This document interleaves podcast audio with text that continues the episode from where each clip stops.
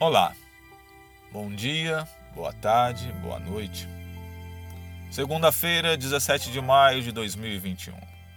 Reflexão de hoje: Tu és Deus. Antes que os montes nascessem e se formassem a terra e o mundo, de eternidade a eternidade, Tu és Deus. Salmos capítulo 90, verso 2. Você nasceu para viver. O plano original de Deus era que o ser humano vivesse eternamente. Sua imortalidade dependeria de sua relação com a fonte da vida que é Deus. Infelizmente, Adão e Eva cortaram essa relação. Comeram do fruto do qual Deus havia dito: Não comerás porque no dia em que dele comerdes, certamente morrerás. O resultado da desobediência foi a morte, porque o salário do pecado é a morte, como afirma o apóstolo Paulo em sua carta aos Romanos, no capítulo 6, verso 23. Teria sido menos doloroso se depois do pecado a criatura morresse instantaneamente o sofrimento teria sido evitado. Mas a morte é um processo lento que, no caso de Adão, levou 930 anos para chegar ao fim. Aqueles anos foram de morte lenta. Dor, sofrimento e angústia foram o resultado de sua desobediência. Engano, mentira e traição passaram a formar parte de sua experiência. Já imaginou ver o corpo dilacerado do filho Abel?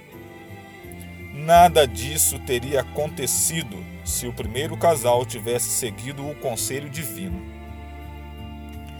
As experiências duras de uma vida de dor ensinaram aos primeiros seres humanos que a obediência aos conselhos divinos é garantia de uma vida feliz. Apesar disso, ninguém possui imortalidade. Só Deus existe de eternidade a eternidade. Não tenha medo da morte. Encare-a como encara todos os desafios da vida. Estamos neste mundo para aprender a administrar a vida.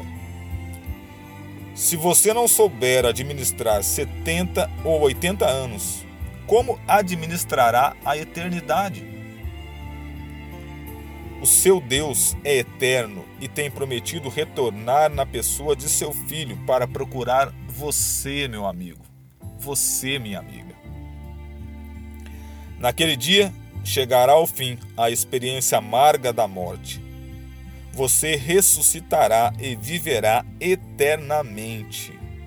Por isso, deixe brilhar a esperança em seu coração hoje. Nada está perdido nada está acabado. Embora da perspectiva humana a morte pareça estar vencendo, ela será finalmente derrotada, porque antes que os montes nascessem e se formassem, a terra e o mundo, de eternidade a eternidade, tu és Deus. Reflexão de Alejandro Bulhon. Que o Senhor te abençoe e te guarde que ele faça resplandecer sobre ti a tua face e lhe dê a paz.